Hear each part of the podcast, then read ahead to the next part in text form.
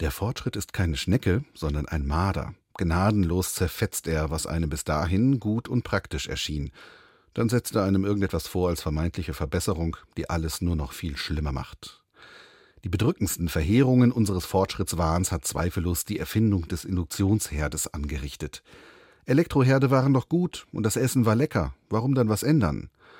Nur aus Angst vor dem Ergebnis versuche ich nicht zu ermitteln, wie viel herrlicher Milchreis in den letzten 20 Jahren ungekocht geblieben ist, weil es dem Menschen psycho- und physiologisch nicht möglich ist, einen Induktionsherd zuverlässig richtig zu bedienen. Es hängt ja offenbar vom Stand des Mondes am dritten Freitag im Monat ab, ob die Winde, die beim Ausatmen aus allen beiden Nasenlöchern strömen, die von ihnen anvisierte Herdplatte in Gang setzen oder die daneben oder gar keine. An anderen Tagen kann man schlechterdings auf die Platte hämmern und es passiert nichts.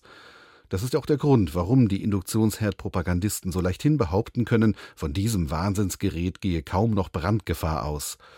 Ein Herd, der nicht angeht, verursacht natürlich kein Inferno, aber eben auch keine beglückenden Bratkartoffeln. Oder die Sache mit dem Plastikflaschendeckel. Sollte der Fortschritt nicht auch dazu beitragen, die Würde des Menschen zu schützen?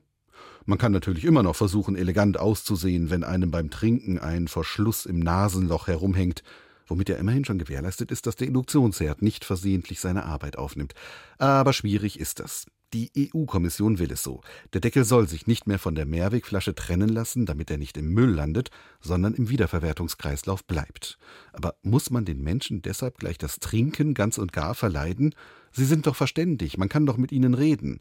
Ein paar Schockbilder auf jeder Flasche, die das Schicksal von in Zigarettenstummeln und sonstigem Hausmüllschleim versunkenen Deckeln abbilden, hätten zweifellos Wirkung gezeitigt. Wenn nun aber die allzu tätige Menschheit niemals rasten kann im Bestreben, die Welt durch Verbesserung zu verschlimmern, dann möge sie doch bitte mal all ihren Einfallsreichtum zusammennehmen und den Friendly Freezer erfinden. Er hätte die angenehme Eigenschaft, im geeigneten Augenblick, bevor alles noch schlimmer wird, die Gegenwart einzufrieren. Lieber jetzt als erst übermorgen. Auch eine Rückwirkungstaste wäre begrüßenswert.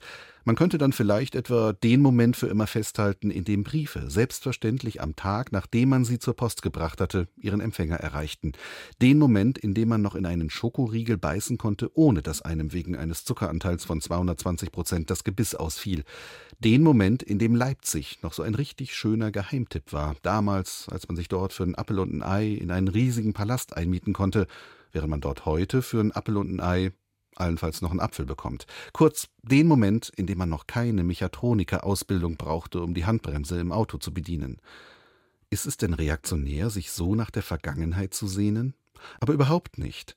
Vielleicht erwischte man ja beim Friesen mit etwas Glück sogar die eine historische Millisekunde, in der nicht eine beträchtliche Zahl von Deutschen es für eine gute Idee hielt, eine Partei der Menschenverachtung für wählbar zu halten.